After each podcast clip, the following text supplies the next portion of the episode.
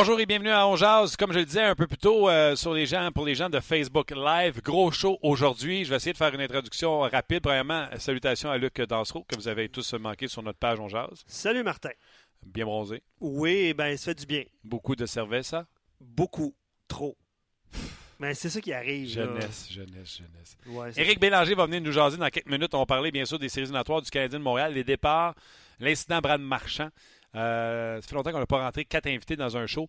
On va essayer de squeezer tout ça. Rapidement, on va discuter avec David Perron. Euh, question de lui dire euh, bonjour et de lui souhaiter bonne chance. Vous le savez, on le fait à chaque semaine. Et les Knights de Las Vegas en ont perdu juste deux depuis le début des séries éliminatoires. S'en va en finale de conférence.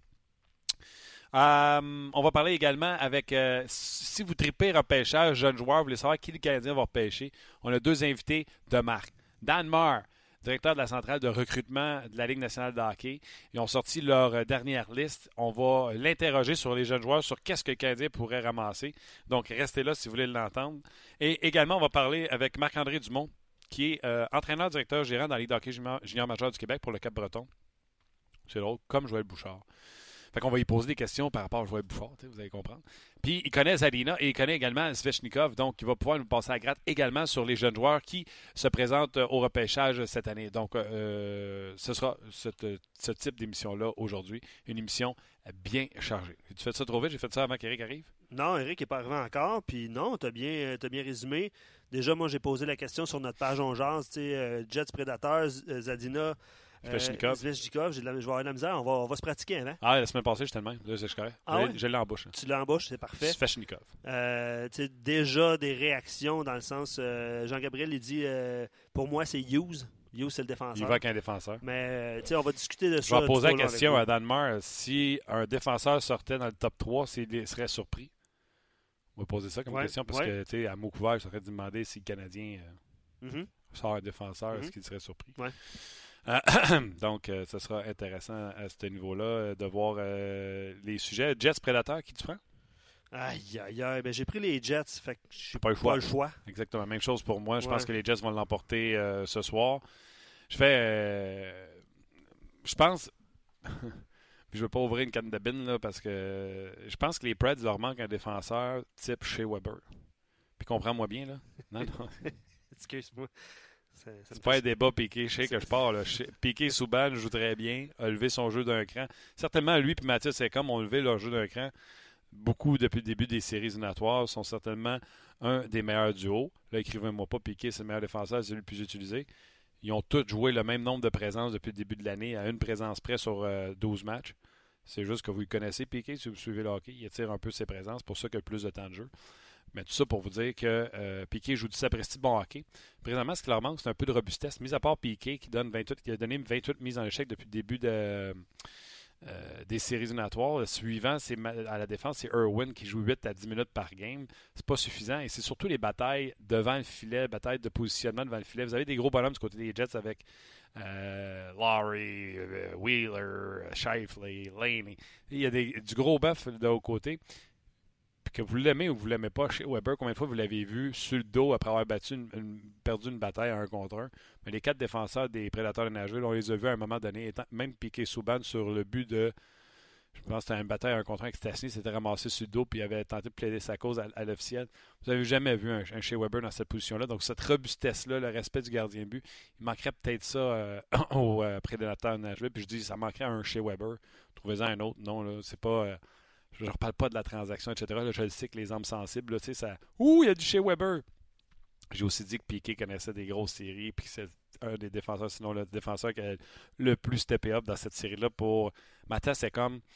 Je pense que Ecom et Souban dans ceux qui ont steppé up, là, mais Piquet joue du gros hockey pour euh, les Prédateurs de Nashville. Puis le style de jeu des Preds, s'ils devaient passer au tour suivant, ben, sera, sera facile pour eux de jouer avec les, les Knights qui, eux, jouent du hockey euh, de vitesse du côté des euh, prédateurs de Nashville. Là, si on n'a pas Éric Bélanger, est-ce qu'on appelle euh, David Perron? Euh, non, on va. je suis en train d'établir la communication avec Eric. Ce sera pas bien long. Ce sera pas bien long. donc, ouais, c'est ça. Les Preds passent au tour suivant, ben, la rapidité avec la rapidité des, des, Knights, ça va être extraordinaire. C'est juste que là, présentement, les Preds, les Jets leur donnent un bon défi en raison de cette présence physique-là du côté des, des, Jets de Winnipeg. Donc, série qui va connaître son dénouement ce soir, septième match, 20h. J'ai hâte de voir ça. Éric Bélanger, salut. Comment ça va? Ça va, toi? T'es-tu ennuyé de moi? J'espère, je dors plus la nuit. Ah, c'est ça. Appelle-moi d'abord. Je fais de l'insomnie. Comment ça va, mon chum? Super bien, toi? Ça va bien, ça va bien. Euh, Parle-moi donc du Canadien de Montréal. Euh, combien de larmes as-tu versé quand tu as appris les départs de Dudley, euh, de Jean-Jacques Daigneault, de Sylvain Lefebvre? Il m'en manque un. Ben, Daniel Lacroix fallait, fallait qu'il se passe de quoi là, du côté du Canadien. J'ai pas versé beaucoup de larmes parce qu'il y, avait du mouvement de personnel qui devait de, de, se faire. Mais là, moi, je suis rendu coach. Fait que c'est toujours plate d'avoir des coachs se faire congédier. Fait en, en, étant joueur, c'est différent. Mais là, en étant de, l'autre côté, c'est plate d'avoir des gars se faire congédier, mais c'est la réalité du coaching. Puis le Canadien avait besoin de faire du changement de ce côté-là. Puis je pense que euh, ça va juste amener un, sang nouveau et des idées nouvelles. Puis je pense que ça va juste être bon pour le Canadien. Mais tu sais, tes coachs, là. Euh, puis nous autres, ici, on parle à David Perron à chaque, à chaque semaine. Il n'arrête pas de vanter Gérard Galland et à quel point il fait la différence euh, comme entraîneur. Un bon coach peut changer l'issue d'une victoire. Un bon coach rend meilleur une bonne équipe. Ben oui, c'est sûr. Le bon coach va savoir sur quel piton peser. Il va savoir les, c'est ça, on en a parlé tellement souvent, comment que chaque joueur réagit d'une façon différente à la pression. Moi, je l'ai vécu à la Coupe Dodge. J'avais une équipe que personne ne voyait se rendre loin. On a perdu en finale de la Coupe Dodge. Avait sur 27 équipes. C'est un tournoi qui est très difficile à remporter. Puis je pense qu'on avait 2% de chance avant le tournoi. Mais j'ai pesé sur les bons pitons au bon moment, puis mes gars étaient préparés, puis sont allés à la guerre. Le crédit leur, revient aux joueurs, mais le, coach est là pour, pour les épauler. Puis quand tu as besoin de, de, mettre le point sur la table, tu le mets. Puis quand tu as besoin de, mettre du lousse, il faut, faut, que tu saches. faut que tu saches les moments critiques. Puis ça, là, ça peut faire la différence de gagner et perdre. Puis moi, je, je l'apprends tranquillement. Je n'ai en masse encore à apprendre, mais je pense que le, savoir-faire, de, le pouls de ton équipe, c'est la, chose la plus importante à savoir. Et de voir des gars comme André euh, Ducharme, Dominique Ducharme, dire André, Dominique Ducharme qui rentre, qui vient de la... lui, il est plus petit puis il fait des jokes. Mais Dominique Duchamp, qui s'en vient de la Ligue d'hockey junior majeure du Québec, à moins que je sois bien niaiseux, j'ai l'impression que la haute place est pour Joël Bouchard. De voir les Québécois qui vont entrer dans l'organisation du Canadien, qui arrivent du circuit courto, ça aussi, c'est une bonne nouvelle. C'est une bonne nouvelle parce que ça donne de l'espoir à des gars comme à des gars comme moi, puis à d'autres gars qui sont qui sont dans leurs souliers, qui veulent graver les échelons. Euh, c'est sûr qu'on ne se mentira pas que c'est le Canadien de Montréal, euh, ça l'aide.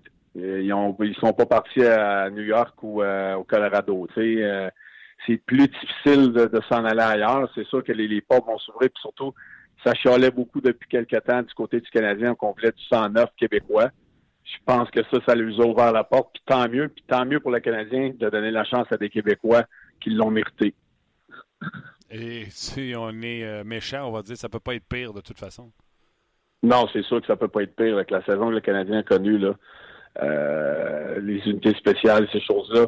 Crois-tu à ça? Comme je disais, Crois-tu à hein? ça? Euh, je m'excuse de t'interrompre. Crois-tu à ça? Tu sais, des joueurs Bouchard et des Ducharme qui sortent du junior? Tu sais, ça fait quand même longtemps, que Bouchard a fait ça, là. Ducharme aussi. Il était des assistants entraîneurs à Pascal Vincent à, Montréal à l'époque. Euh, est-ce que tu penses que des gars qui sont plus 2.0, qui savent comment les jeunes fonctionnent, c'est une qualité que le Canadien n'avait pas avec les vieux coachs qui étaient tous en place, la vieille direction? Tu sais, si Joël se ramasse au assistant directeur gérant, amener une nouvelle mentalité qui est habituée de dealer avec les plus jeunes, penses-tu que ça, c'est un facteur que ça peut aider ou ça n'a pas rapport? Ben oui, ça peut aider parce que la nouvelle génération des jeunes joueurs, c'est tellement pas pareil comme dans mon temps. Moi, je ne euh, vois pas Joël être assistant coach. Là. On voit comment il est intense derrière un banc. Moi, je pense que Joël, il va vouloir un rôle plus important. Euh, puis c'est bien correct. Mais la nouvelle mentalité des joueurs, tu regardes les, jeunes joueurs arriver dans la, dans la Ligue nationale. Juste un exemple avec Galchenyuk. Comment c'est un joueur qu'il faut que tu prennes d'une façon différente euh, d'un Plekanec quand il était là? Plekanec, là, on a, on a beau charler dessus, mais c'est un professionnel puis c'est un low maintenance. Les jeunes joueurs de nos jours, c'est tellement high maintenance. Puis moi, à, courte échelle, dans le média de sport, je le vis. Je l'ai vécu, puis je sais que c'est ça qui s'en vient dans la Ligue nationale que ce soit dans le midget 3, que ce soit dans le junior majeur, j'en parlais avec Philippe Boucher, ce sont tous, chacun une personnalité différente, puis la mentalité est différente des années 2000. Puis les gars, il faut que tu es flat, puis il faut que, faut, faut tu les fasses sentir bien, puis il faut que tu sois important à l'équipe, puis tu peux pas trop parler fort, puis si tu parles fort, il faut, faut que tu choisisses tes moments. C'est vraiment, vraiment rendu psychologiquement euh, intense de coacher et d'avoir le feeling d'une équipe. OK. Bouchard, toi, tu dis que tu ne le vois pas assistant coach. Moi, j'ai dit que je ne le voyais pas coach à Laval parce qu'il a, a, embauché comme directeur général Dominique Duchamp pour Canada Junior. Là, Duchamp va être dans la Ligue nationale de hockey, puis lui va coacher à Laval. Ben non. moi, je le vois comme assistant directeur général. Tu le vois où, toi? Moi, je le verrais aussi comme assistant directeur général où il ne bougera pas. Euh, moi, je pense que Joël aime ça faire ses affaires. Euh, je pense qu'il aime ça diriger. Je pense qu'il n'aime pas ça se faire dire trop quoi faire. Euh, à Laval, il va avoir une direction du Canadien, donc je ne sais pas si ça serait bon pour lui. Mais comme assistant directeur général, moi, je pense que ça serait une bonne place pour lui de commencer à apprendre. Puis, mais je ne sais pas. Est-ce qu'il veut coacher? Peut-il être directeur général un jour? C'est ça, c'est sa décision. Je ne sais pas ce qu'il veut vraiment faire. S'il veut coacher, peut-être qu'il serait prêt à le faire un an ou deux. Euh, mais moi, je ne le vois pas être assistant coach avec le Canadien. OK. Thomas Plicarex, tu as soulevé le sujet tantôt. Tu le ramènes ça à 1,5 million? Non. OK. Même si c'est pour jouer au centre de ta 4? Non. OK. Euh, euh, je peux te garantir que je ne ramène pas, non. OK. Il y a le contrat de Philippe Dano aussi qui va être à renégocier. Oui, mettons Dano au troisième centre, puis Canex 4. Drouin Puis Dano, on va payer l'extra charge euh, québécois. j'ai hâte de voir ça. C'est-à-dire combien? Je ne sais pas comment on va y donner. C'est un contrat difficile à négocier de mon côté, mais c'est sûr qu'il va avoir un, euh, il va faire plus d'argent qu'il en aurait fait n'importe où ailleurs. Même s'il est agent libre avec compensation? Oui. Oui, parce qu'on va essayer de lui enlever peut-être des années de, de, de, de joueur autonome sans compensation. Euh, fait qu'on va aller peut-être rechercher un petit peu plus d'argent là. Je pense que lui, il est au courant aussi que c'est une win-win situation pour les deux équipes. Là. Il est dans une bonne situation à Montréal. On veut des Québécois. C'est un petit gars qui est à sa place. Ça a son pesant d'or aussi pour l'organisation. Oui, tu sais, on avait eu ça. Puis là, on pourrait s'en faire une, euh, une émission, une émission là-dessus. On avait fait le débat pour Nicolas Deslauriers. Euh, mm-hmm. Puis euh, Deslauriers aurait dû faire affaire avec nous autres parce qu'on lui aurait donné plus d'argent signé finalement. J'espère. Lui, lui, il a pris le rabais du Québécois. Oui, deux ans en plus seulement. Deux ans, puis même pas un million par année. Euh, OK. les Capitals, on connaît ton histoire avec les Capitals. Es-tu quand même content pour peu importe qui tu pourrais avoir comme ami dans cette équipe-là ou vivre que Non, je suis content pour Ovi. Je suis content pour Ovi parce que c'est quelqu'un que j'ai eu des bons moments avec quand j'étais là-bas. C'est un méchant bon gars, même si je l'ai critiqué souvent son leadership. Je pense que là, il est rendu euh, à, une place, euh, une bonne place dans sa vie où il a vieilli. Il a pris la maturité. Puis euh, il connaît des, des, vraiment la bonne série. Puis moi, je suis content pour un gars comme Ovi. On ne le met même pas dans le net pour les deux premiers matchs. Il revient puis il dit Hey, mon tabarouette, c'est à moi ce net-là. Puis c'est l'attitude que tu vas voir dans, dans, tes joueurs puis dans tes leaders. Puis j'ai aimé ça j'aime ça, moi, ces histoires-là. J'aime ça voir un gars qui le qui, qui, qui, qui, ordonne au coach, là, qui dit T'aurais jamais dû euh, me faire ça, mais là, euh, t'as pas le choix, puis tu vas vivre avec moi. Ouais, puis j'aime ça, ces histoires-là, puis j'aime la façon dont les Capitals jouent euh, depuis le début des séries. Oui, puis les Langsal diront Tu vois, depuis qu'ils se sont débarrassés d'Osner, ils vont plus loin en série. Ils sont débarrassés d'un polo à la défense. OK, on reviendra pas là-dessus. Comment tu aimes tes séries? Comment tu as aimé la série Capitals Pingouins? Comment tu aimes la série Nashville Predator? Nashville Jets? Ben, moi, c'est, moi, c'est ma série préférée, Nashville, Nashville contre les Predators. Euh, les Predators contre les Jets, c'est ma série préférée. Écoute, euh, c'est du hockey robuste, euh, des skills, les, les, les, deux organisations, les, partisans, les, sont dehors, les, la foule, ça crie, sont debout. Euh, c'est vraiment électrisant. J'ai hâte de voir le match 7 à soir. C'est sûr que je suis devant mon écran que je regarde ça. Euh, écoute, euh, c'est bon pour la Ligue nationale, c'est bon pour le Canada d'avoir les Jets qui sont là. Moi, j'espère que les Jets vont gagner. c'est mon équipe que j'ai vu, que je vois jusqu'à la fin de, la Coupe Stanley, puis j'espère qu'ils vont gagner ce soir parce que c'est une belle histoire, c'est une belle équipe de hockey, moi, je trouve que c'est une, équipe qui a été montée de façon extraordinaire. du gardien à la, défensive aux avants, la profondeur qu'on a à l'avant. c'est le même genre de moule un peu que les Prédateurs. Puis j'adore ces deux équipes-là, mais j'ai une préférence pour les Jets. Ouais, même chose. Euh, pour moi, il amène un petit côté robuste euh, qui. Puis je les trouve plus, euh, plus low, plus pesant en attaque. Puis tu sais, ils viennent là, par vague. Là, ils vont t'envoyer Wheeler, Shifley dans la face. Après ça, c'est liné avec Healers puis Stastny. Puis après, tu comprends-tu, le Perrault rendu ça à 3 avec. Fait que tu sais, ils t'envoient ça, là, puis ça vient vite. Fait que moi, moi aussi, je prends les Jets. Euh, mais ça va donner toute une finale de l'Ouest contre les, euh, les Knights de Las Vegas. Golden Knights. Ouais, ça va être intéressant. Je ne sais pas si le compte de va se terminer, mais euh, je pense qu'ils vont peut-être avoir chaussures à leur pied cette fois-ci. Oui, ça sera difficile.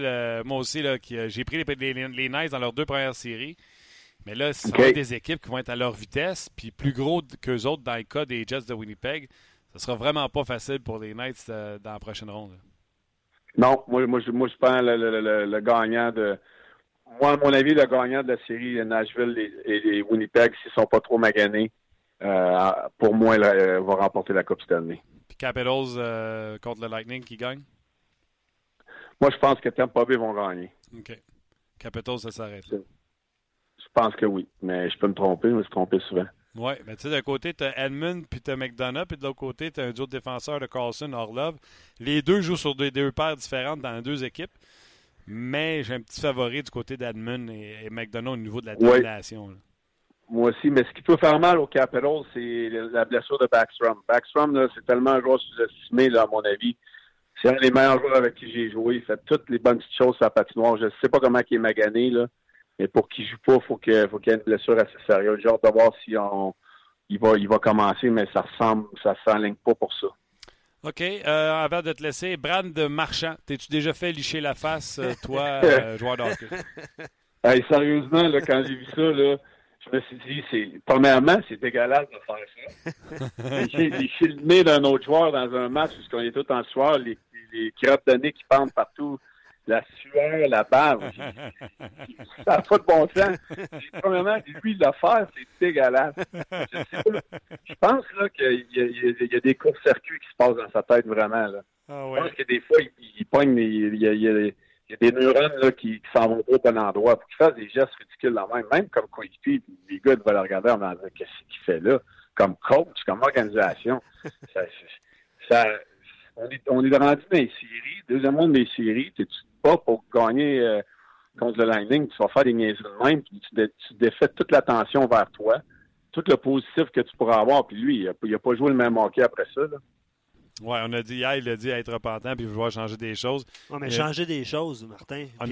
changer des choses. Qu'est-ce que tu veux qu'il veut? Tu sais, honnêtement, tu dis ça aux médias. Ben, moi, je veux changer des choses. Ouais, mais exemple, arrêter de licher la face Ben oui, c'est. ben, d'après moi, il ne sera pas à la face, mais il va. Il, changera pas. Il en fait des niaiseries à trois années. Euh, c'est un gars qui est comme ça. C'est ce que je te dis. Les neurones, à un moment donné, ils se croisent pas comme du monde, puis il fait une niaiserie. Là, il, là, il, va dans, le coin réfléchir. Il se fait suspendre. Il va dans, comme quand tu mets ton enfant dans le coin, tu enlèves son cellulaire pendant trois games. Puis après ça, il revient. Puis là, euh, 29 euh, games plus tard, encore la neurone qui va cracher dans la tête. Là, il faut que tu l'envoies dans le coin encore. Ça, va être ça toute sa carrière. Mais là, enlève pas le cellulaire à Brad Marchand. Là, il fait des bonnes répliques sur Twitter aux Canadiens. Là. Tu peux pas faire ça. non, puis là, il se dit qu'il faut qu'il change. C'est ça. Ah oui. C'est ça. Comme quand tu te fais chicaner. Oui, oui, je vais changer. Ou quand, comme quand tu te avec ta, avec ta blonde ou ta femme. oui, chérie, je vais changer. Et deux mois plus tard, ça revient au naturel. Oui, mais écoute. ouais, lui, à face, j'ai l'impression qu'il ne refera plus ça dans sa vie on s'entend. Ben, s'il l'a fait, ça va pas bien. il l'a fait deux fois. Non, non. non ah oui? On va le dire, ah c'est un sans 203. C'est un sans dessin. C'est sûr qu'on va faire. On est chanceux qu'il soit éliminé. Il a réalisé quelqu'un, c'est sûr. All right. Écoute, Eric, bonne game. Euh, go, merci de ton temps encore une fois. On va essayer de se rejaser d'ici la fin de la saison. Puis euh, bon match à soir. Vous aussi, les boys. Bye. Salut. Bonne journée, bye. bye C'était Eric euh, Bélanger avec qui on, on s'entretenait. On s'entretient avec lui une fois par semaine euh, en saison régulière. Pour les gens qui ne sont pas habitués au podcast, normalement en saison régulière du 15 on est là du lundi au vendredi. Euh, du côté du, euh, du Canadien. Quand le Canadien joue, on est là du lundi au vendredi. Puis Eric est là le mardi avec nous. À chaque mardi, il vient nous donner son, son pouls Peux-tu dire ça aussi? Oui, on peut dire ça certainement. Puis Eric n'a jamais la langue dans sa poche. On a beaucoup de plaisir avec lui. Puis les auditeurs le, remarquent euh, chaque semaine. Euh, on a des bons invités. On est chanceux. Ouais. Euh, je vais lire quelques commentaires qu'on a reçus sur Facebook avant de mettre fin à cette, cette édition hebdomadaire. Daniel répond à la question Jet ou Prédateur Il dit les prédateurs, lui, il va avec les prédateurs all the way. Donc, c'est ce qu'il a choisi et euh, je pense qu'il tient sa, prédiction. Euh, on a eu aussi la question par rapport euh, au repêchage du Canadien. Hugo dit Kachuk avec les sénateurs d'Ottawa, quatrième. Donc, ça laisserait Zadina probablement libre pour le Canadien sur en troisième. Sur certaines listes, Kachuk a descendu. Là. Sur certaines listes, il est même rendu sixième. Oui, il, est plus loin. Ben, tu, sais qu'il a, a, déclaré Oui, mais il, était, avait descendu sur certaines listes avant même d'avoir déclaré qu'il allait rester. Euh, Steven en anglais. Alors, bienvenue à nos, euh, à nos auditeurs qui sont anglophones. Il écrit euh, Kachuk est un peu comme Gallagher, à l'exception qui mesure 6 et 3 puis qui a des meilleures mains. Donc, il dresse un peu le portrait de. Oui, non, les mains de. Gallagher, c'est son cœur qui fait qu'il ne marque pas ses mains. absolument. Claude Eric sur Facebook dit si les Jets battent les prédateurs, je les vois aller jusqu'au bout. Euh, Jérémy, les Jets sont seuls qui peuvent espérer calmer les Knights avec leur jeu robuste. Si jamais les Prédateurs gagnent, Vegas s'en va à finale de la Coupe, selon ah Jérémy. ceux qui ont essayé de jouer des bras avec les Knights se sont fait avoir pour Ça n'a pas marché. Exactement. C'est ça, exactement. Euh, Guilain Landry, j'aimerais que ce soit les Jets, mais les Prédateurs vont, euh, vont clairement ne pas se laisser faire. Ça va être tout un match. Mais effectivement, je ne sais pas si on peut dire que c'est un match de finale de Coupe Stanley, match 7 de la Coupe Stanley. Mais tout le monde prédisait cette série-là, euh, euh, ben, un, qu'elle serait longue et deux, qu'elle serait exceptionnelle. Je pense que c'est le cas. Je ne sais pas si on peut dire ça, que c'est une finale de la Coupe Stanley. Bref, ça va être un excellent match ce soir. Anthony dit le coaching de Gérard Gallem m'a fait un peu peur au match numéro 5 contre les Sharks, mais au bout du compte, il a gagné. C'est un excellent entraîneur. Commentaire de Anthony. Euh, on va mettre fin, Martin, au euh, Facebook Live. C'est ce que tu voulais me dire? Hein? oui, non, je, te regardais aller. OK, on va mettre fin au Facebook Live, mais. Bougez pas, là. David Perron s'en vient. Dan Marr. Dan Marr, c'est euh, Chief of Scout. NHL, Scout Central. Il va venir nous parler, pas juste des trois premiers, là. On va passer à gratte sur, le repêchage. Et on parlait également avec Marc-André Dumont, euh, entraîneur et directeur gérant des Screaming Eagles du Cap-Breton. Donc, venez nous rejoindre sur le rds.ca. Le lien pour venir nous rejoindre là, sur le rds.ca n'y est pas là. Descendez la page, là, on jase, cliquez là-dessus, puis vous allez nous trouver euh, facilement. On vous donne 20 euh, secondes. Je vais juste prendre le temps, Martin, de lire des commentaires un peu sur, sur notre page quelques instants pour euh, laisser Quelqu'un tout de suite qui dit euh, merci, euh, le tu en retrouves un ou deux, j'en ai spoté un ou deux.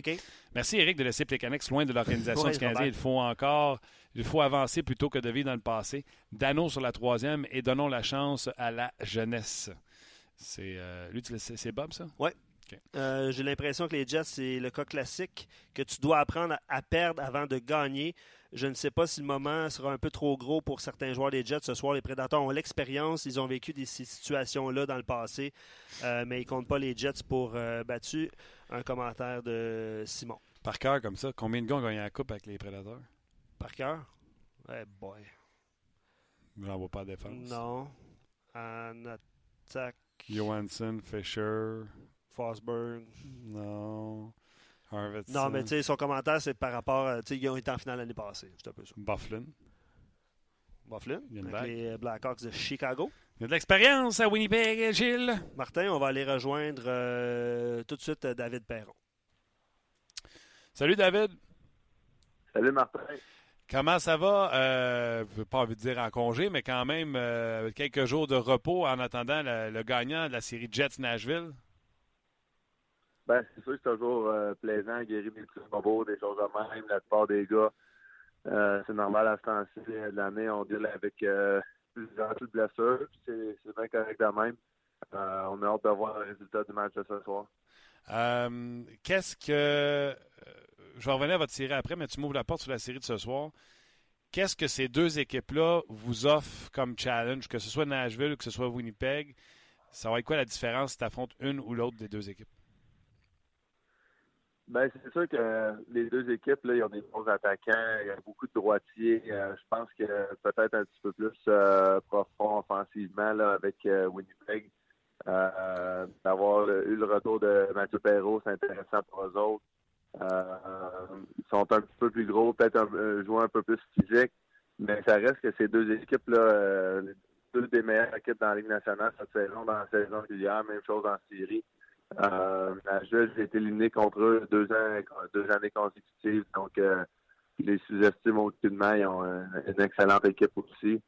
Euh, on a juste hâte de, savoir c'est quelle équipe. Je pense qu'on essaie de ne pas trop tomber dans est-ce qu'on veut jouer plus contre Winnipeg, est-ce qu'on veut jouer plus contre Nashville? On essaie réellement de, garder ça sur le neutre puis attendre de, voir le résultat. Le vol, c'est lequel euh, C'est le Winnipeg le plus long, mais c'est quoi les différences de vol entre les deux? Euh, j'ai pas vérifié ça. Je pense que Nashville, c'est un petit peu plus loin pour nous autres que Winnipeg. Ah ouais? Euh, mais mais c'est pas ça loin. Mais Nashville, c'est quand même... Euh, étant donné que c'est dans l'Ouest, dans la conférence de l'Ouest, mais tu regardes Nashville, c'est où sur le map? Euh, c'est ça, là, de... C'est un peu plus vers l'Est que, exemple, Saint-Louis. Euh, puis Saint-Louis, c'est pas mal euh, comme le milieu des États-Unis. Donc, euh, ça ne change pas grand-chose. C'est deux heures de décalage euh, de notre côté. On perd deux heures en allant vers euh, Nashville ou vers Winnipeg. puis même chose pour, pour leur qui, qui reviennent à, Las Vegas. Ben, on gagne deux heures. Donc, j'ai hâte de voir. C'est sûr qu'on n'a pas énormément de, de voyagements depuis le début des séries. Euh, c'est intéressant parce qu'une équipe de joueurs, d'habitude, on a beaucoup plus de voyagements. Mais en ayant joué à LA et San Jose, ça nous a vraiment aidé de ce côté-là. Donc, j'ai hâte de voir la, prochaine série, comment ça va se passer. Tu étais un vétéran euh, que tu as joué ou que tu as eu des amis qui se sont rendus en finale de conférence ou Coupe Stanley. Tu sais à quel point c'est demandant. Puis souvent, les gars qui jouent en finale de conférence ou de Coupe Stanley, c'est des équipes brisées. Comment tu évaluerais? vous avez seulement deux défaites, vous avez eu du repos entre vos euh, chaque série. Comment euh, tu, dirais-tu que ton équipe est relativement en santé? Tu sais, tout le monde a des bobos, mais relativement en santé par rapport à ce que tu as déjà vu ou entendu? Ben, on dirait même si on a des du repos, ça reste que les, on, dirait que les blessures, ils, ne veulent pas guérir aussi vite que d'habitude. Je sais pas pourquoi, c'est cette là. Euh, mais non, regarde, en même temps, on est, on est on se sent très bien. Euh, beaucoup de repos. Je pense que notre entraîneur, euh, côté mental, côté émotionnel, euh, Gérard c'est pas un, entraîneur qui, qui paye le piton euh, pour rien.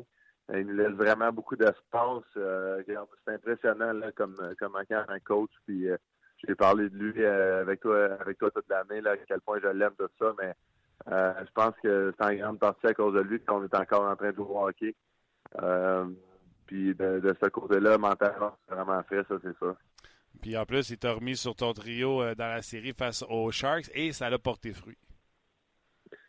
Ouais, regarde, euh, c'est sûr qu'on est content de, de, se retrouver. Moi, euh, de retourner avec mes, deux gars j'ai joué toute la saison avec, beaucoup de soutien avec ces gars-là. on a marqué trois buts en deux matchs. puis même, les, il y a une autre partie on a perdu en overtime en, début de, en début de la série, qu'on avait joué la, fin troisième période, euh, les, prolongations ensemble. Euh, on avait marqué un but, on avait eu quelques chances de marquer. Et a pogné le, le bout du bâton du gardien de but en overtime. Euh, c'est le fun, on a, on vraiment retrouvé notre chimie vite. Euh, puis même le, troisième trio que Alex il, a joué avec Cody Eakin, puis Oscar Lindbergh, ils ont vraiment bien fait. Euh, je pense même pour Cody un gars de, la vitesse d'Alex Stock avec lui, ça, ça porté fruit.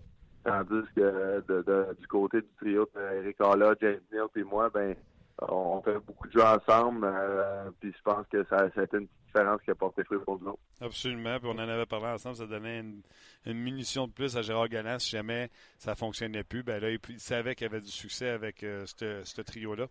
Avant que je te laisse, es-tu au courant de l'histoire de tweet entre les Sharks, les Kings, et pas les Sharks, mais les Kings et les Knights de Las Vegas? Et qu'est-ce que t'en as passé? J'ai ri ma vie, mon gars.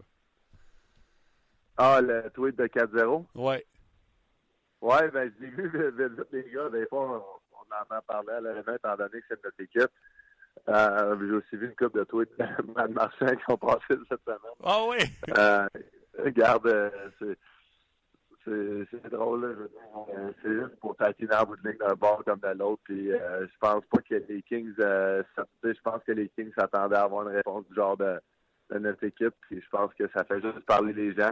Justement, garde euh, une équipe de Los Angeles, une équipe de Vegas, puis garde c'est un show de Montréal tout à Donc, je pense que c'est ça que c'est le but des équipes en bout de ligne. C'est clair. Amuse-toi, bonne série, bonne troisième ronde, puis on se rejase la semaine prochaine. Bien sûr, merci Martin. Bye bye, euh, David Perron. Vous avez remarqué, là, on fait ça plus court aujourd'hui. Euh, on a pris des nouvelles de David à chaque semaine. Là, c'est congé, donc euh, on lui souhaite bonne chance pour la suite des choses. L'émission ne fait que commencer. Encore deux autres invités. Et là, vous voulez savoir qui le Canadien va repêcher, qui sont ces gars-là qui vont repêcher? On a deux entrevues à vous présenter. On va rentrer en contact dans quelques instants avec Marc-André Dumont, qui est coach, directeur gérant du Cap-Breton. C'est drôle, il a la même fonction que Joël Bouchard, fait qu'on va lui poser la question. Puis il connaît très bien les jeunes Zadena et Svechnikov, donc on va également euh, lui euh, poser euh, les questions là-dessus. Et Dan Marr, de la centrale de recrutement de la Ligue nationale de hockey, sera là par la suite. Donc, je vous l'annonce tout de suite. Ça se peut que vous nous lâchez en chemin parce que votre heure de lunch est terminée. Ça sera à rattraper un peu plus tard. Dan Marsh qui, euh, qui sera avec nous après euh, Marc-André Dumont. Oui, je vais poursuivre avec quelques commentaires. On est en train d'établir la communication avec euh, Marc-André. merci à tout le monde qui écrive par. Oui, vas-y, vas-y, c'est là je voulais aller. Je voulais ah remercier hein? tous ceux qui ont. parce qu'on les voit, vos commentaires, pendant qu'on parle avec David. On voulait faire ça vite. Fait que on n'a pas. mais David le sait, là, il connaît la page, puis il va venir faire son tour de temps en temps vous lire tout ça pour vous dire, vas-y, je voulais dire merci aux gens qui ont pris la peine de ben, dire qu'il y avait le show. Oui, c'est en plein ça. Euh, tu vois, même Robert a fait l'exercice pour David. Euh, il est allé sur Google Maps puis il a tapé l'heure de vol. Je trouve ça très drôle. Euh, trois heures de vol, trois heures et demie de vol pour Nashville, puis quatre heures et demie pour Vancouver. Je trouve ça, je trouve ça super drôle que les gens réagissent en direct par rapport à ce que David dit. Oui, absolument. Euh, j'ai lu le commentaire tantôt de Steven sur euh, Facebook, puis il est venu, il est revenu en fait nous rejoindre euh, sur notre page On Jazz, puis lui, il nous écoute de Los Angeles. Salutations, donc, Je voulais saluer Steven. puis des commentaires, Steve, on est choyé d'avoir David Perron en direct, même pendant les séries éliminatoires. Ben, ça nous fait plaisir. Puis merci surtout à David qui se prête à ce jeu-là chaque semaine depuis le début de la saison. Euh, c'est une belle histoire que celle des, euh, des Knights de Vegas tout au long de la saison. Puis on était accompagné par David. Absolument. Qui nous a bien décrit, en fait, euh, tout ce qui s'est passé. C'est même lui qui m'a dit pas le choix de te parler, Martin, on gagne quand on joue. Exact. C'est même ça marche. Là, lui, je vous en parle depuis tantôt. il est entraîneur, directeur, gérant au Cap-Breton. Ça fait un bon moment qu'il est là à part de ça. Il connaît les jeunes joueurs juniors, ceux qui seront repêchés. Il connaît la business comme le fond de sa poche. C'est Marc-André Dumont. Salut, Marc-André. Salut Martin. Comment ça va? Ça va bien, vous autres? Ben, ça va super bien. Là, je te le dis tout de suite, là, on ne pourra pas jaser des heures comme on fait d'habitude. Là. OK, on va, on, va, on, va, on va se forcer. On va se forcer. Premièrement, là, mon premier réflexe de t'avoir appelé, c'était pour les jeunes, mais mon premier premier réflexe, là, c'est il n'y en a pas beaucoup qui font ta job, c'est-à-dire directeur, gérant et coach qui font les deux. Il y a Joël Bouchard qui connaît du succès dans ce poste-là, puis on, donne beaucoup d'intention aux Canadiens de faire appel à, Joël Bouchard. De voir du charme qui a passé, de voir qu'il y a des attentes envers euh, Joël Bouchard. Toi, coach, directeur, gérant dans la Ligue junior majeure du Québec, ça doit être le fun de voir ça, parce que ça faisait longtemps que le Canadien n'avait pas fait signe à la Ligue d'hockey junior majeure du Québec. Il n'y a pas de doute que c'est rafraîchissant. Euh, il y a des entraîneurs puis des directeurs gérants dans notre ligue qui sont de grande qualité. Euh, puis qui travaillent parfois dans l'ombre, surtout dans les maritimes, parce qu'on a moins de, de, visibilité avec euh, les médias au Québec. on parle d'un gars comme Jim Holton. Il a fallu que son équipe se ramasse en, demi-finale, en sept, pour que les médias commencent à dire ben Jim Holton fait tout un travail à Charlottetown. Mais ça, ça fait des années qu'on le sait. Ça fait des années qu'on le suit. Yannick Jean qui a signé ce matin une prolongation de contrat. Euh, et il y en a d'autres. Euh, Benoît Gros qui est déjà dans le pro. Euh, Dominique Duchamp qui est déjà dans le pro. on, a eu on a eu d'autres entraîneurs dans le passé qui ont passé dans notre ligue et qui ont fait un excellent travail. Puis je pense que la Ligue de hockey junior majeur du Québec, c'est une ligue de développement pour les joueurs, mais pour les coachs aussi. Toi qui es l'adversaire de Joël Bouchard, l'individu, l'entraîneur, le directeur gérant, c'est quoi les qualités qu'une équipe mettons que le Canadien le signe, c'est quoi les qualités qu'ils vont avoir avec Joël Bouchard? Joël, c'est un gars qui est très rigoureux, qui est très exigeant envers lui-même, mais très exigeant également envers ses, ses joueurs, envers son staff. Ses équipes sont, sont rodées au quart de tour, ses joueurs sont rodés au quart de tour euh, et réussit sur une longue période de temps à obtenir du succès. Donc, c'est pas euh, éphémère, c'est pas une recette euh, euh, de, de, de, coin de cuisine qui marche pendant une fin de semaine ou pendant deux, trois mois. C'est vraiment quelque chose qu'on voit qui a bâti avec l'Armada sur une longue période de temps. je me rappelle aussi, Martin, à l'époque du junior de Montréal à Verdun avec Joël Bouchard, Pascal Vincent, Dominique Duchamp. C'était tout un trio, ces trois-là. Et puis Joël avait, avait, on sentait que Joël avait une présence dans ce groupe d'entraîneurs-là, puis pour cette équipe-là.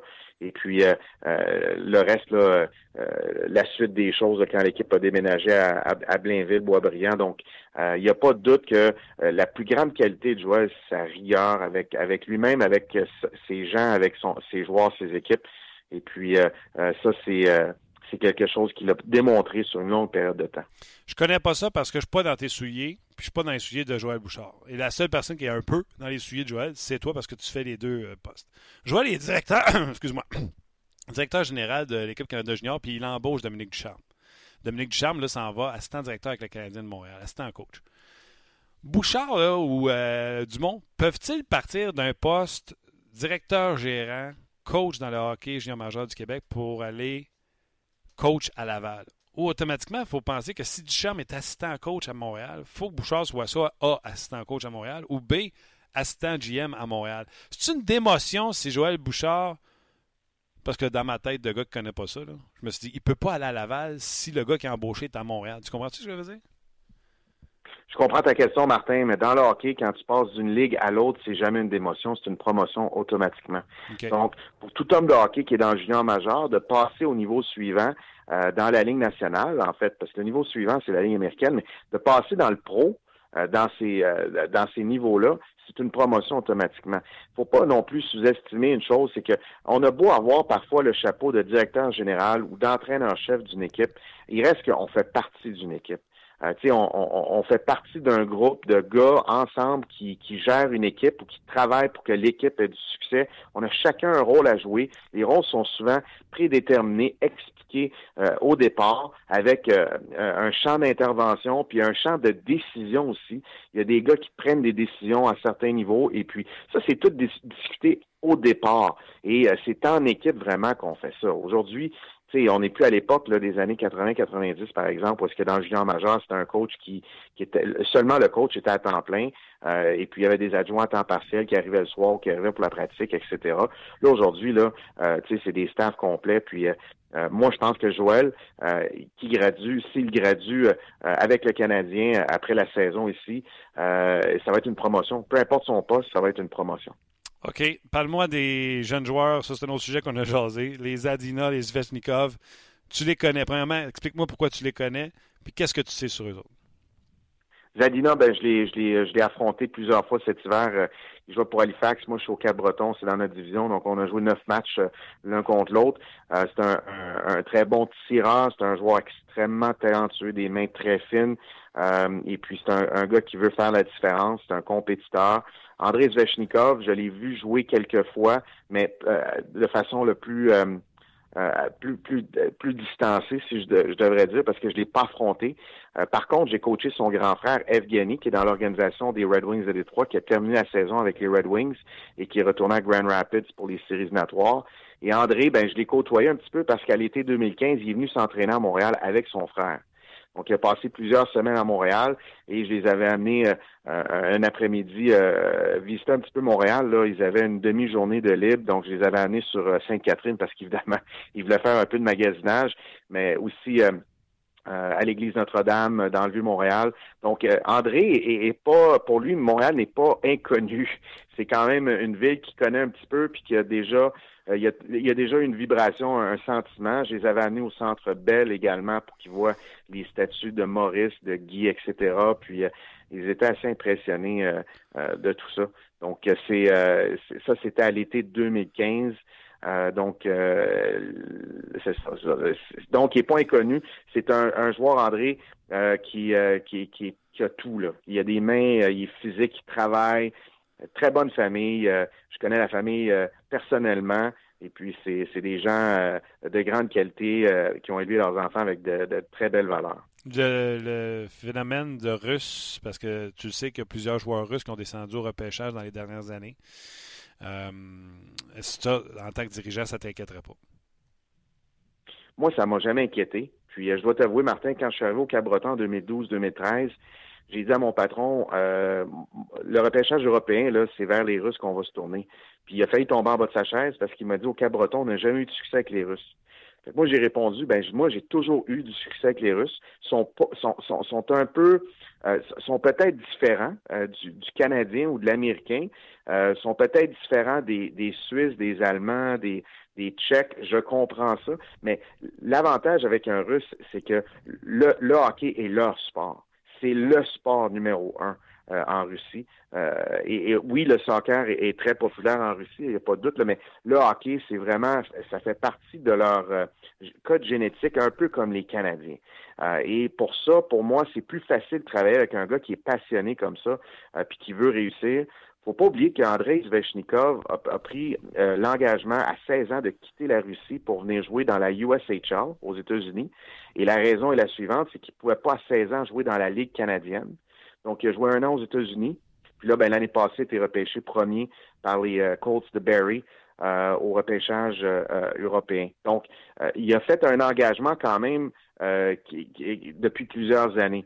Moi, j'ai aucune inquiétude sur Andrei Zvechnikov, sur le, le, le, le phénomène russe. J'ai aucune, aucune appréhension.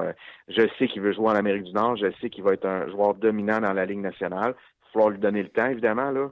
Il a 18 ans, mais il va être un très bon joueur. Son frère est établi dans le Michigan. Leur mère est venue aussi s'installer en Amérique du Nord à l'automne 2016 et, puis elle est ici depuis l'automne 2016. Donc, il y a vraiment des indicateurs euh, positifs de ce côté-là. Hum, sur la majorité, il y a quelques euh, listes que Zadina est en avant de Svechnikov, mais sur la majorité des listes, Zadina est troisième. Et selon, exemple, Rick Dudley, qui a dit en entrevue que les trois équipes qui vont pêcher, c'est les trois, les trois premiers. Dallin, Zadina, Zvechnikov. Ils repêchent un joueur, je vais paraphraser ce qu'il a dit, un joueur concession. Es-tu d'accord pour Zadina et Zvechnikov? Oui, je suis d'accord. Oui, je suis d'accord, il n'y a pas de doute. Euh, je pense que c'est euh, deux, ben, c'est trois joueurs qui sont extrêmement talentueux. C'est trois joueurs qui euh, vont avoir besoin d'une période d'adaptation. Euh, à la suite de laquelle ils vont avoir un apport important pour leur équipe et ils vont développer une dominante dans cette équipe-là. Donc, il y a toujours une période d'adaptation. On regarde Pierre-Luc Dubois à 18 ans, malgré qu'il était troisième au total, il n'était pas prêt. Puis aujourd'hui, je pense que euh, les Blue Jackets de Columbus ne, regrettent aucunement de l'avoir euh, repêché troisième. Ça lui a pris un petit peu plus de temps à s'adapter. mais des fois, ça prend moins de temps, des fois ça prend un petit peu plus de temps, mais la vérité, c'est que à la base, ce sont trois joueurs qui ont tout pour devenir des joueurs dominants dans la Ligue nationale. Je te mets sur le spot, y en a-tu un des deux que tu aimes mieux? Je, vais aller avec euh, je vais aller avec mon cœur.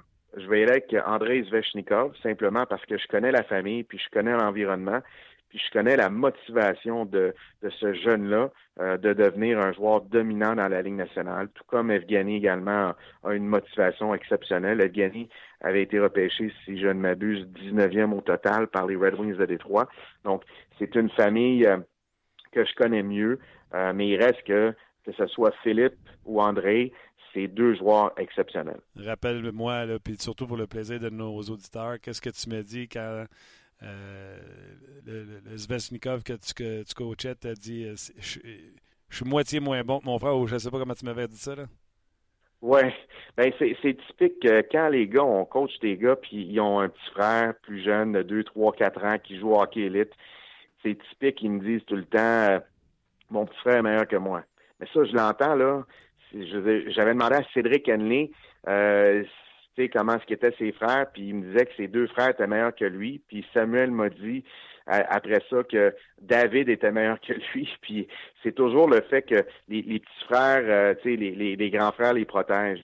Euh, mais Evgeny m'avait dit, mon petit frère Marc-André, tu vas voir, il est bon en maudit. Puis euh, on le savait. On aurait aimé ça repêcher au, repêchage européen l'année passée. Puis malgré que son agent a, tenté là, de, de, contourner, pas contourner, là, mais d'essayer de, d'attirer l'attention, de, d'amener l'attention sur d'autres joueurs qu'André.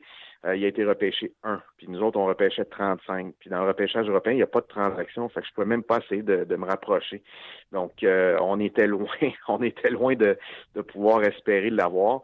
Euh, et puis, mais c'est le grand frère Evgeny a toujours pris soin de son petit frère. Puis c'est d'ailleurs suite à son conseil de dire viens, viens en Amérique du Nord tout de suite. Faut que tu t'en viennes tout de suite. Euh, faut que tu apprennes l'anglais vite. Euh, faut, faut, faut que tu sois prêt quand tu vas faire ton entrée dans la Ligue canadienne. Puis son entrée a été fracassante. Il y a quelqu'un sur nos pages qui nous écoute euh, présentement en direct puis qui se fait demander si Wallstrom s'en va au Cap-Breton. Oliver Wallstrom, on aimerait ça qu'il vienne, sauf que son plan, c'est d'aller d'aller aux États-Unis. Depuis le début, il nous a toujours dit ça. On est en contact avec la famille de façon polie puis respectueuse parce qu'on respecte leur choix. Euh, il reste que Oliver devrait normalement sortir dans les 15 premiers, peut-être les 10 premiers également. Euh, et, là, ben, il aura une décision à prendre parce que bon, s'il joue euh, NCAA l'an prochain, comme comme c'est prévu, ben, il ne pourra pas participer à son camp de la Ligue nationale en septembre, il ne pourra pas non plus signer de contrat. Euh, donc, est-ce qu'il va faire ça un an, signer par la suite, ou il va signer cet été? Oliver, c'est un choix de quatrième ronde. On, l'a pris euh, il y a deux ans. On avait trois choix de quatre. On a utilisé notre dernier choix pour le, repêcher. On l'a rencontré. Je l'ai rencontré. Euh, donc, ça a toujours été là, très euh, professionnel comme relation avec eux et je les remercie de ça. Mais pour l'instant, son plan, c'est de poursuivre la route des États-Unis. Mais la porte est grande ouverte au Cap-Breton s'il veut venir. Trompes-tu? Il y a des places, on, le place right wing, mais à certains endroits, on le met centre. Toi, as-tu repêché un centre ou tu as repêché un allié? Tu parles de André Zvechnikov? Wallstrom. Wallstrom. Oliver Wallstrom, je pense que c'est plus un allié. C'est un, joueur qui, euh, qui veut finir les jeux, qui veut marquer des buts, qui veut faire la différence offensivement. C'est un gars qui veut euh, forcer l'adversaire à être sur les talons. Je pense que c'est plus un allié. Mais il reste, Martin, que euh, Evgeny Zvechnikov n'avait jamais joué au centre avant qu'il arrive chez nous, puis on, on l'a converti en centre. Pour la deuxième moitié de la saison, la deuxième saison. Pierre-Luc Dubois avait toujours été étiqueté comme un ailier et euh, on, l'a amené au centre euh, en décembre de sa saison de 17 ans euh, parce qu'on avait quelques absents et puis le reste, la suite fait partie de l'histoire. Oui, c'est l'histoire. Écoute, il y a des défenseurs, beaucoup de défenseurs aussi. Il y en a un qui joue à Batters, Noah Dobson peut-être que tu connais pas les autres, fait que tu pourras pas me dire où est-ce qu'il est classé là-dedans. Mais si je te demande, à moins que tu connaisses les autres, mais euh, tu sais, Sergachev à Montréal avait été repêché 9e, on disait qu'il était NHL ready. Puis cette année, on dit que c'est une des plus grandes années de repêchage. Donc Noah Dobson est là-dedans. Si les gens voudraient savoir à quoi il ressemble ou euh, versus un Sergachev, ou qu'est-ce que tu peux me donner comme comparable? C'est un bon comparable, Sergachev. Euh, Noah Dobson est, peut-être pas physiquement là, aussi fort et puissant. Sergachev, là, il, est puissant là, pour un jeune de cet âge-là. Il est quand même fort physiquement. Euh, Noah, Noah Dobson a encore un petit peu de développement physique à faire, mais avec la rondelle, il est excellent. Euh, dans sa game défensive et offensive, là, si tu jumelles les deux parties ensemble, il est dominant. Puis la question, j'ai discuté de ça avec euh, une coupe de coach et DG dans notre ligue. Est-ce que Noah Dobson, au même âge, est meilleur que Thomas Chabot? Et puis, on était hésitant. On pense que possiblement, il serait meilleur que Thomas Chabot au, même âge. Maintenant, il reste beaucoup de progression à faire là, parce que Thomas Chabot est déjà en Ligue nationale à 20 ans, puis euh, Noah a seulement 17 ans, mais il reste que euh, il y a beaucoup de, talent et de potentiel. C'est aussi un droitier, ce qui est parfois pour certaines équipes surtout une, denrée rare, un défenseur droitier offensif. Euh, qui, est, capable de, jouer sur le power play puis de, faire des dommages. il y a beaucoup de prestance sur la glace pour un 17 ans. Euh, Noah. Et puis, euh, c'est un, leader pour une équipe qui est vieille. Donc, ça, ça en dit beaucoup sur euh, le type de personne qu'il est. puis, n'y a aucun doute l'équipe qui va mettre la, main sur Noah Dobson, met la main sur un défenseur de premier plan qui, qui va, à mon avis, assurément jouer dans la Ligue nationale bientôt. Là. Maintenant, est-ce que ça va être dès l'année prochaine? Il reste encore six mois de développement, Martin. Souvent, on, on oublie, on en parlait mon staff et moi, c'est que on est au mois d'avril, au mois de mai. Dans six mois, au mois d'octobre, les, les gars de 17-18 ans peuvent avoir changé énormément. Ils peuvent avoir pris 15, 16, 17 livres de, masse maigre. Ils peuvent avoir développé certains aspects de leur game. Euh, c'est vraiment un, âge où est-ce que le développement, pour certains, puis à certains moments de l'année, est phénoménal. Ah ben, j'en doute pas. La différence du 6 mois à 18 puis 18 euh, ans et demi ou 18 ans et demi versus 19, ça, fait une énorme différence. Euh, avant, je te laisse. Jets, euh, Prédateur?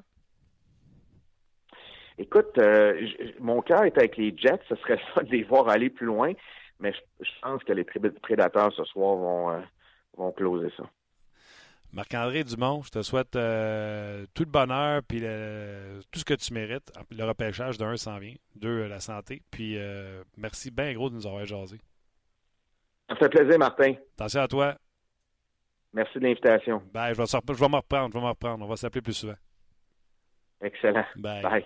C'était Marc-André euh, Dumont, directeur gérant, coach des Screaming Eagles du Cap-Breton. Il y en a plein les mains, le repêchage, les entrevues, tout ça. Puis il prend un petit 15 minutes pour nous parler de Zadinos, Veshnikov. C'était cool, bien aimé ça. Absolument, absolument, mais c'est, je veux dire, lui, il vit ça de plus près que toi et moi et que nos auditeurs qui, euh, qui, euh, qui nous écoutent. Euh, puis faites, un, faites une chose de ceux qui sont en direct avec nous, là, le, le podcast une fois par semaine. Euh, c'est bon. Euh, on peut écouter les entrevues euh, toute la semaine. Partager le contenu, ça, aide, un, à faire vivre le podcast plus longtemps parce que, comme je viens de le mentionner, on est là une fois semaine. Mais ce genre d'entrevue-là, -là, c'est bon jusqu'à jusqu'à jusqu'au repêchage. Absolument. Exactement. Pendant du repêchage, on va aller rejoindre dans quelques instants Dan Mars. Une entrevue que j'ai fait hier soir. Quand est-ce que j'ai fait ça? Euh, je ne sais même plus quel jour qu'on est. Euh, c'est ça cette semaine. cette semaine, au début de la semaine. Euh, l'entrevue est en anglais. C'est le chef des recruteurs pour la centrale de recrutement de la Ligue nationale de hockey. Vous voulez savoir tout ce qui se passe, tout ce qui se dit par rapport aux jeunes joueurs. Je vous invite à entendre cette entrevue. Je vais revenir avec une traduction, bien sûr. Vous le savez, à l'émission, on essaie de vous amener les meilleurs intervenants. On parle souvent de repêchage avec Craig Patton, avec Stéphane Leroux, mais on s'est dit aussi qu'on pourrait pousser l'enveloppe un peu plus loin. Pourquoi pas appeler le NHL Scouting? On s'entretient immédiatement avec Dan Marr tout de suite. Mr. Marr, how are you today? I'm very good. Thank you. Thank you for taking the time. Uh, this is kind of Christmas for those people who like the young player, the draft, and uh, all the strategy around it. It's a, uh, I'm not mistaken, it's a big draft year. Can you say the, you know, we have some memories about 2005 or maybe 2007. Can you can you put this draft somewhere around one of the best in the late years? Well, every year there's good players that come out of the draft, and some of them develop and accelerate a little quicker than others. But th- this year, it's uh, like the the top ten is pretty deep. Um, the the players that are going to come out of there are expected to be playing in the league, and they have the potential to be all stars. And those at the top have the potential to be you know make be difference makers on their on their franchises. Um, I think the top three rounds are are, are strong for this draft year, um, and then it kind of drops off uh, uh, from that point. But this year's draft year, I think it's better than what the uh, you know everyone was predicting coming into the season. I think it it started slow and finished strong. Great. Um, for our benefits of the doubt, how does it work the NHL scouting? Is it like a, NHL team? You have a big, a lot of scouts who scouting all the games. Uh, how, how does it work? Well, Central Scouting, we're a service department for the 31 NHL clubs, and the the job is similar in that we we have uh, our scouts have assigned regions. They're responsible to watch the players, know the teams, and we're responsible to put rankings together but our job is to just put them in a ranking where the teams we recommend they consider the player because we, we don't have to actually have a draft philosophy in place that meets the the, the protocols and the of, of what an NHL club specifically looks for. Ours is just generally we like to look at what the player does best and and focus on what he does best on the ice we let the NHL teams do a little bit more of the nitty nitty gritty as far as doing some background and, and getting to know a little bit more about the players. But sometimes that's that's easier for us because we don't have to complicate it. We just Yeah. look at what the player uh, does on the ice, and then we provide our, our rankings to the teams. But we we have we serve to identify the players at the start of the year. We have an ABC grading system, which kind of just lets the teams know this is again where we think they're first rounders, second, third rounders, fourth, fifth, sixth rounders, and we continually update during that during the season for the NHL clubs. Why there's a European list, list and North America? Why the, the NHL Central doesn't put one list together? Well, we have two groups in play. The North American side, uh, which we have uh, nine full-time scouts and about 16 regional scouts. Europe is is handled on the other side, where there's uh, three full-time and, and about half a dozen uh, regional scouts. And as I mentioned, we're a service department, and in order for us to have a combined list, we would have to travel our scouts more. We would have to do the more crossover. Mm-hmm. And so to spend those resources on something that the NHL teams are, are doing right now at that at this stage, there hasn't been any direction from the teams that they would need it any differently. And what they like is that they get a lot more names in the pool by having you know, we do a full seven rounds of North American, and we give them like four to five rounds of European. So there's a much, much bigger player pool of reports and rankings for them to you know, have that knowledge available to them when they do their lists. Rick Dudley uh, said when he was hired by the Hurricanes, the, the first three teams gonna, who are going to draft Montreal, Carolina, and Buffalo are going to pick a franchise player. After that, there's a cut. Do you agree? Like the I, I think everybody agree about that. But do you feel like Svechnikov and Zadina are exceptional player? Um, like I, I would say four players fit into that category more so with uh, Dahlin, Svechnikov, Kachuk, and Zadina. Okay. And I, but at, at, at this point, like on the North American scale, Svechnikov, Kachuk, Zadina, they're kind of interchangeable as far as any order goes. It it, mm-hmm. it changes on whichever team you're you're speaking to. So in the draft, the first three teams that are picking, uh, well, after the first, let's just say Dahlin goes first. The next three teams, they could all say they got the next guy on their list, the number two guy on their list after Dahlin. Okay. About Dahlin, uh, people think he's a young Lindstrom or a mix between Karlsson and Edmund. Is it is it right to say so?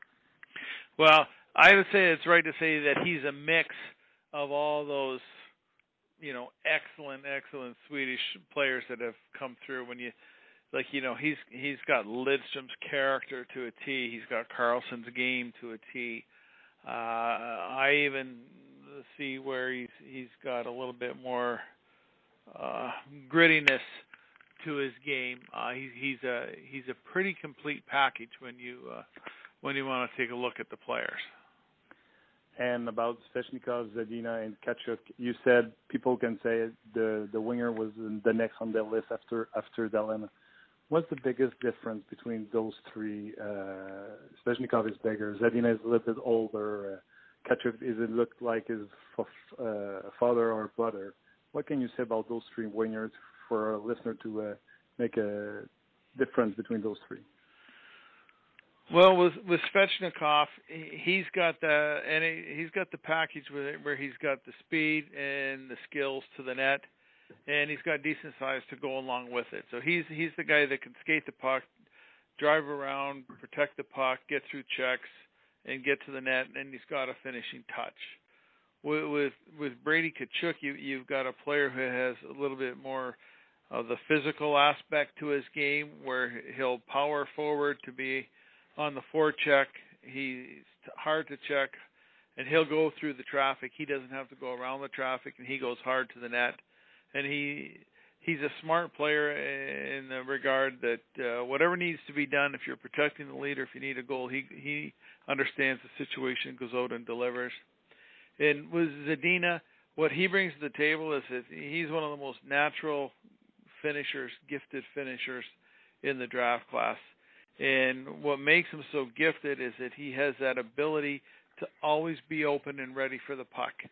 Uh, when you you look around where you don't know how Ovechkin's always open on the plate because everybody knows he's going to get the shot. And back same with the days with Brett Hull and Eric Lindos. These these good players that are scorers, they know how to find the openings, they know how to get open, and they can finish.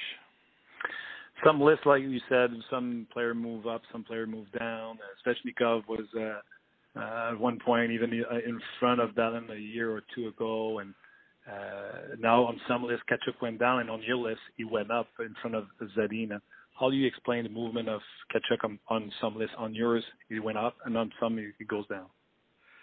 It, that all depends on what the what people are looking for in the draft. We try and do it on a on a projection scale, and at that point, like we said, all three are interchangeable. And three four weeks from now, it could change, and that's just how close they are. But for us, Tkachuk is a is a very complete package. Like mm-hmm. I hmm. mentioned earlier, there he's he's a player that produces in all situations, and you know that just gave him a, a slight slight edge over Zadina. But uh, Zadina, like I said, he's one of the best scorers, best finishers in this draft. Do you consider the uh, the six month difference between some young player, or to you, is you are uh, eligible for the draft, you are eligible for the draft? Well, the it just doesn't have to go by the the birth date. It's really the physical maturity of the player, because okay. you can have some 18 year olds that still look like they're 15, and you can have some 17 year olds that look like they're going on 21. So it's more the physical maturity that comes into play, but that year there's that extra year of experience. So the the players you know we re- refer to them as the late birthday, they normally have a year under their belt. So uh, when you watch them play in their draft year, you expect them to have an upper hand just because they've got that extra year of experience. And if they don't show that that extra year's benefited them, then sometimes that works against them in the rankings. Um, would we? Would you say if a defenseman cracked the top four, it would be a surprise because there's a lot of defensemen in the top ten, good defensemen. Everybody are not sure if it's Bouchard, Dobson, Hughes, or Boqvist who's going to be the first defenseman to be drafted. If one of them cracked the top four, would you be surprised? Is it a surprise? No, and, and that's what I mean. With this draft class, a lot of these players are interchangeable. Mm-hmm. Uh, you know, we could still be surprised at who the number one pick is. Uh, you know, but you know, everyone has their has the assumptions. I, I do know, like at the end of the day, at the end of when after the end of the first round, a lot of the players that are projected in the first round will have been selected in the first round. It's just where they go. It just depends on the team that has the choice at that time. Some players have made some jump between your last two lists example, Veleno. Is it a player in your mind who climbed the ladder of your list faster than you think and he surprised you at the rank he is right now? Well, he's he's where he's ranked right now because of what he's done on the ice, and you know, and and it's our recognition of what he brings as a prospect, and with with him, it's his hockey sense, and his skating, his speed, because he's got the ability to make the plays at top speed, which not a lot of players have that combination. And his overall season, he's always been a, highly thought of player, and he started in the league uh, as a youngest player on an older team, which is, that's hard for any player. Doesn't matter mm-hmm. uh, what their potential's like and then this year it, it ended up uh, St. John. All their players had graduated, so he was left there, and he was playing with a, a lot of younger players that didn't have the experience. So now, when you put him into a more mature lineup, and he's a mature player, he really took off. And it, sometimes it's harder to play with better players. So Joey's shown at the U18 when he plays, uh, in Drummondville when he plays, that he's a good player uh, whether he's one of the best players on the team or, or or playing alongside other high skilled players. And where where it comes into value to the teams is just the fact that that he's a centerman. and you have a centerman that's smart and has speed and can play with skilled players, that's a pretty good commodity. So the, that's fun part. What you say. So mean when a guy gets traded, sometimes his uh, value goes up or goes down. So it, it can change the view of a player. It's fun. Yes, and and you know if if Joey had gone to Drummondville and not had much success, then he probably wouldn't be where he's ranked. Yeah. But the fact that he went there and had success and fit in rather quickly, you know that that's all to his credit. Um, when I was talking about a player who makes some jump, I, I said Veleno because at the top he's the one who has the uh, the highest jump, but you have a guy who was 91 on your list and he's 19, Liam Foudy. Uh, I don't know if I pronounced his name right, but is it the kind of player you are more surprised to see him as high on your list, on the last list, the final list? Yeah, all right. He he goes by Liam Foudy, and uh, we had him on our radar. We had him as a B prospect uh, going into the season as a second, third round potential, and uh, the reason he made a big jump is that we have a very good understanding, as do a lot of the the NHL teams and scouts, that how London develops players. Oh. And every every year, the younger players they don't get as much ice time. But when we saw Foudy at the start of the year when his ice time, we liked what we were seeing. Only if it was like six, seven minutes of, the, of a game, you wanted to see more. And we never got to see more until see more of him until the second half particularly after the prospects game, which after the trading deadline, London had moved a bunch of veterans out, and he was put into a, a, a position where he was playing like second line minutes, top six minutes. But he showed that his with his NHL speed, he can make plays, he could create offense, and he could finish offensively. So we we pushed him up on the list, just much like we did with the player from London the year before, Alex Formenton and this is just the way London develops players. So like we were very comfortable making that big a move with him. Uh, we uh, probably had him too low at the midseason mark, but you know we had him as a B player, which indicated second, third round, and because when our scouts went through on a crossover, they didn't get to see him play a lot. So you're you want to be careful that you don't over project with the player but when we saw the true player in the second half, there was no hesitation for us to to place him where we have on the first round.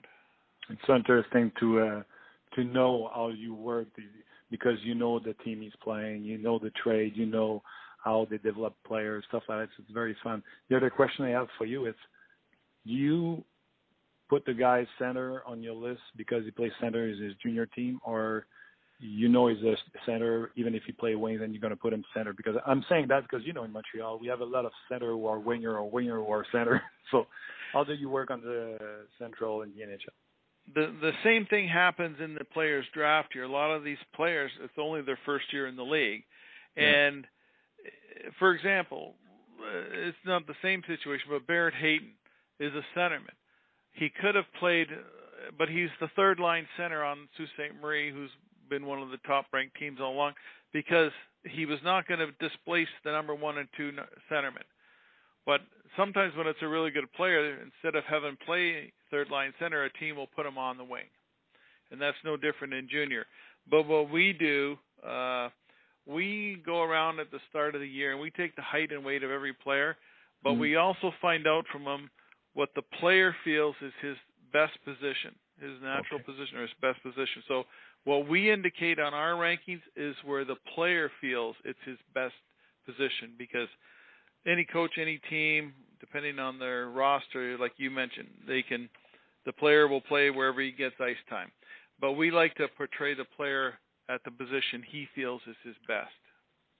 And I guess you have to adjust every year about the game is changing in the NHL. It's faster every year, and smaller players has uh, have better room in the NHL in today's era. So did you have to adjust in the last couple of years at the speed of the game and the size of the player now? A smaller player can be ranked higher than it was a couple of years ago.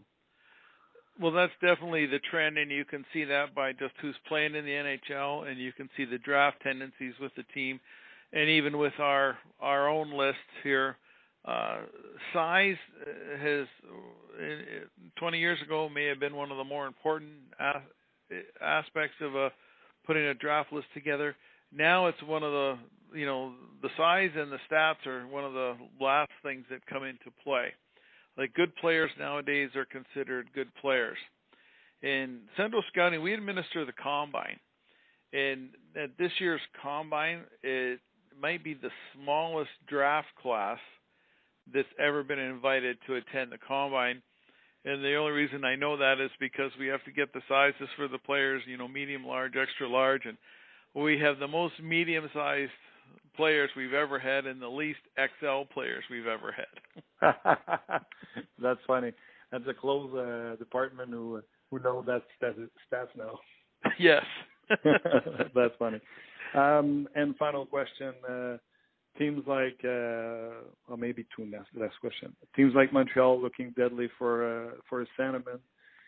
How deep is the draft in centerman? Can you get a legitimate centerman later in the first round or in the second round? Definitely, definitely. Um, and this is you know why the teams do their homework there. You know, you know we have a we have a player ranked on our list right now. I think 27, Jack Drury and you know his uncle Chris, and his father Ted played, but he, he can be every bit as good as a player that's going to go in the top 15.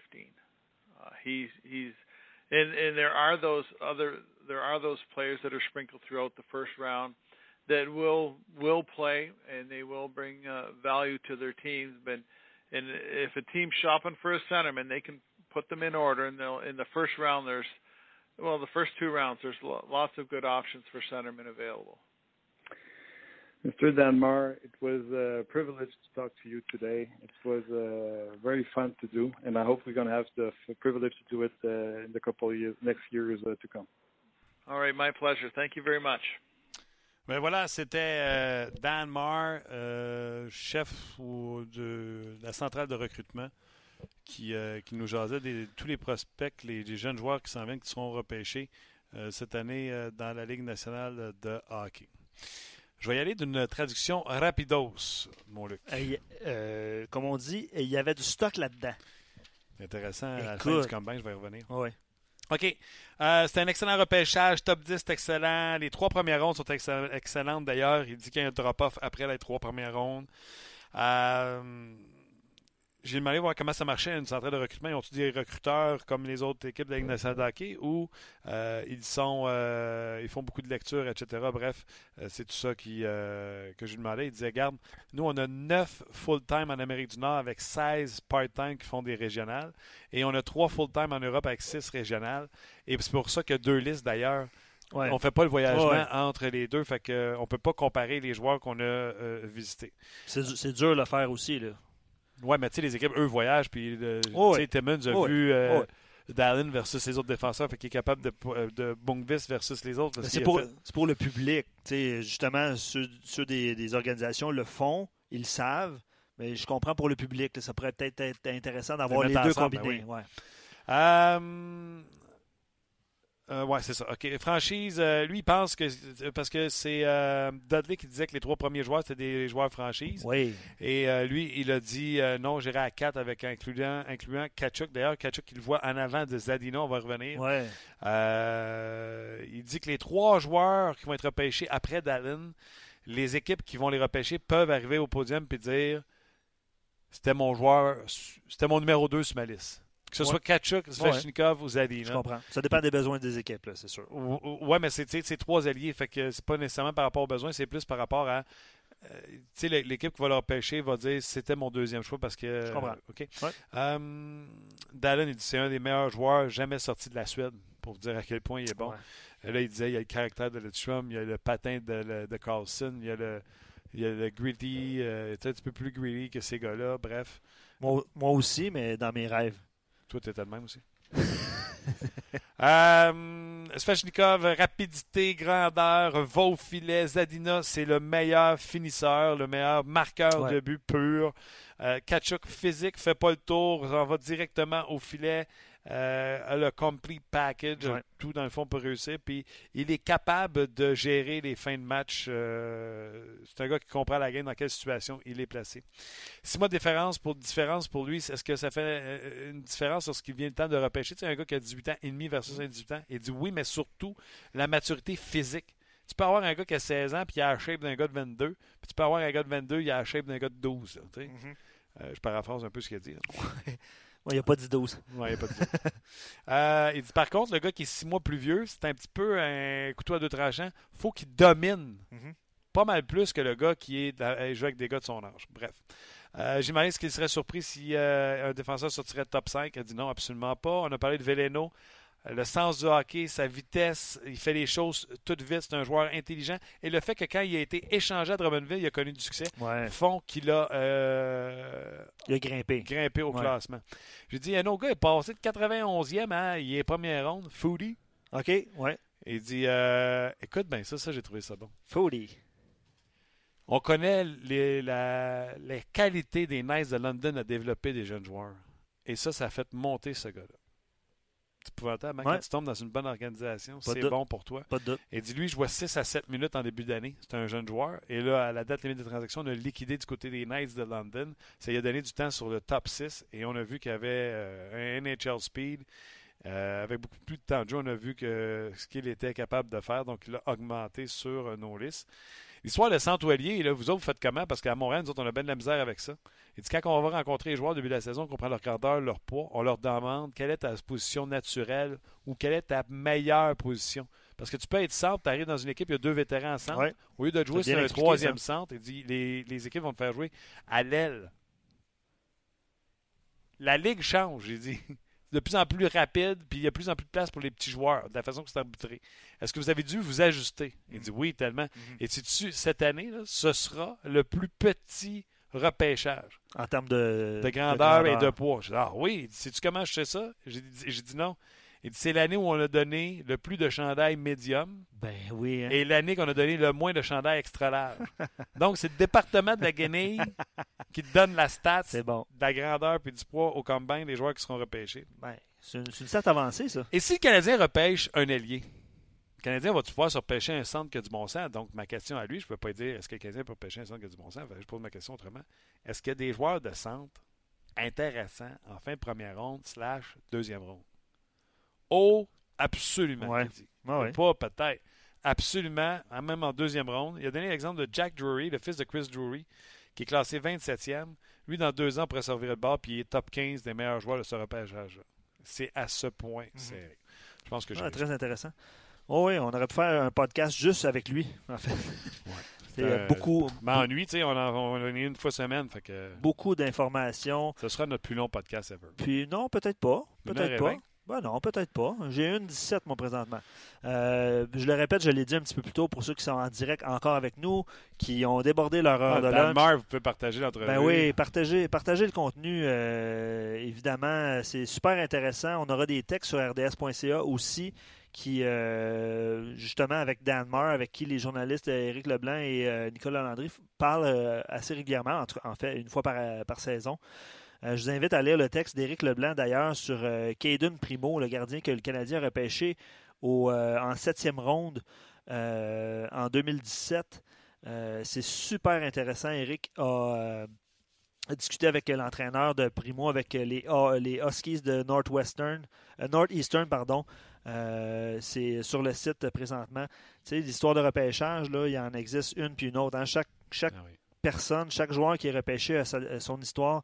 Celle de Caden Primo est, est- est très bonne. Vous irez lire ça. Puis euh, des textes euh, de ce genre-là, il y en aura d'ici euh, d'ici le repêchage en juin, prévu en, au 22 juin, si ma mémoire est bonne. Puis en terminant, Martin, as-tu déjà réalisé 94 arrêts dans un match? Oui, dans notre ligue du mercredi. Ah, t'es compte? T'es Tu mon les, défenseur, puis il y a beaucoup de lancers des fois. tu comptes les lancers? Oh, absolument. Ça, oh, ben oui, c'est sûr. Vous les Non. voyez pas toutes. En plus, c'est quand c'est trois retours, là, vous autres faites Ah, il a fait un bel arrêt. Attends, un bel arrêt, tabarnak. Le temps que tu te retournes, il y en a eu trois. Là. Mais, euh, Vas-y, vas-y, je ben non, ceux qui sont au courant, euh, ceux qui sont pas au courant, Alex euh, Lyon, là, je pense que je sais pas si les Flyers ont trouvé leur gardien euh, grâce à cette performance-là. là. Non, c'est Carter Hart, là, gardien ouais. Non, non, j'exagère. là. Mais plus long match de l'histoire de la Ligue américaine hier. Cinquième période de prolongation. Puis le gardien Alex Lyon a réalisé 94 arrêts sur 95 lancés. D'après moi, il a mangé une coupe de pizza après pour euh, se refaire une santé physique. Oui, oui, c'est Euh, connu euh, ouais. avec la pizza. Il devait être assez euh, crampé, euh, il devait être assez déshydraté. Fait que j'imagine que la, Ouais, la nuit a été euh, mouvementée euh, pour les joueurs qui ont joué 5 périodes. Écoute, c'est- de la période, là. C'est euh, C'est la période. 94 lancés, mettons que. Justement, c'est ce qu'on fait, nous, euh, quand on n'est pas en onde, là, on, on se pratique. là. Moi, je, je vais sur Martin, je lance à peu près 94 lancés par jour pour être en forme pour les autres podcasts qu'on fait euh, Exact. chaque Le repêchage, tu avais raison, là, c'est le 22-23 juin. prochain. 22-23, qui est un vendredi. Merci. All right, buddy. Gros merci euh, à te- vous autres d'avoir été là. Je te confirme que c'est pas le plus long podcast qu'on a fait. Non? Non, on, avait, on en avait fait un, souviens-toi, cette saison. Puis c'est Yannick Lévesque euh, de l'Antichambre et de Hors-jeu 2.0 qui était venu jaser avec nous autres. Puis euh, salutations à Yannick. Écoute, ça finissait plus. C'était une excellente conversation. Je me souviens pas c'était les c'était qui les invités avant, mais je me souviens qu'on était sortis d'ici à 1h27, 37. C'était pas loin. Ça, c'est le record. Mais là, on peut. C'est ça. Ça. Fait que, euh, ces entrevues-là là, pour le repêchage, c'est bon ça jusqu'au 22-23. Tu l'as mentionné tantôt, euh, le ouais. repêchage aura lieu dans ces dates-là. Absolument. Un gros merci à vous autres d'avoir été là. On se rejase euh, la semaine prochaine. D'ici là, portez-vous bien, Luc Dansereau. Un gros merci. Merci à toi. Les, la troisième ronde va être commencée, évidemment, quand nous, on reviendra Ouais, ben, on la semaine prochaine. demain. Ben, c'est ça. C'est sam... Demain. Ah, c'est dès demain. Washington, C'est samedi. Washington t'aime pas demain et samedi, C'est ça, samedi. Exact. les Knights. Dans le fond, les Knights regardent la game à soir puis ils prennent l'avion le lendemain pour savoir ce qu'ils s'en vont. Puis n'oubliez, pas d'aller faire vos prédictions pour le pôle RDS euh, quand, D'ailleurs, évidemment. que j'envoie mes prédictions à Patrois. Ben oui, là, tu vas envoyer celle, de- celle du Lightning et demain celle du euh, celle de Vegas. OK. Gros merci. Merci à tout le monde. Francesco, salut. Puis on se rejoint la semaine prochaine. Bye bye tout le monde.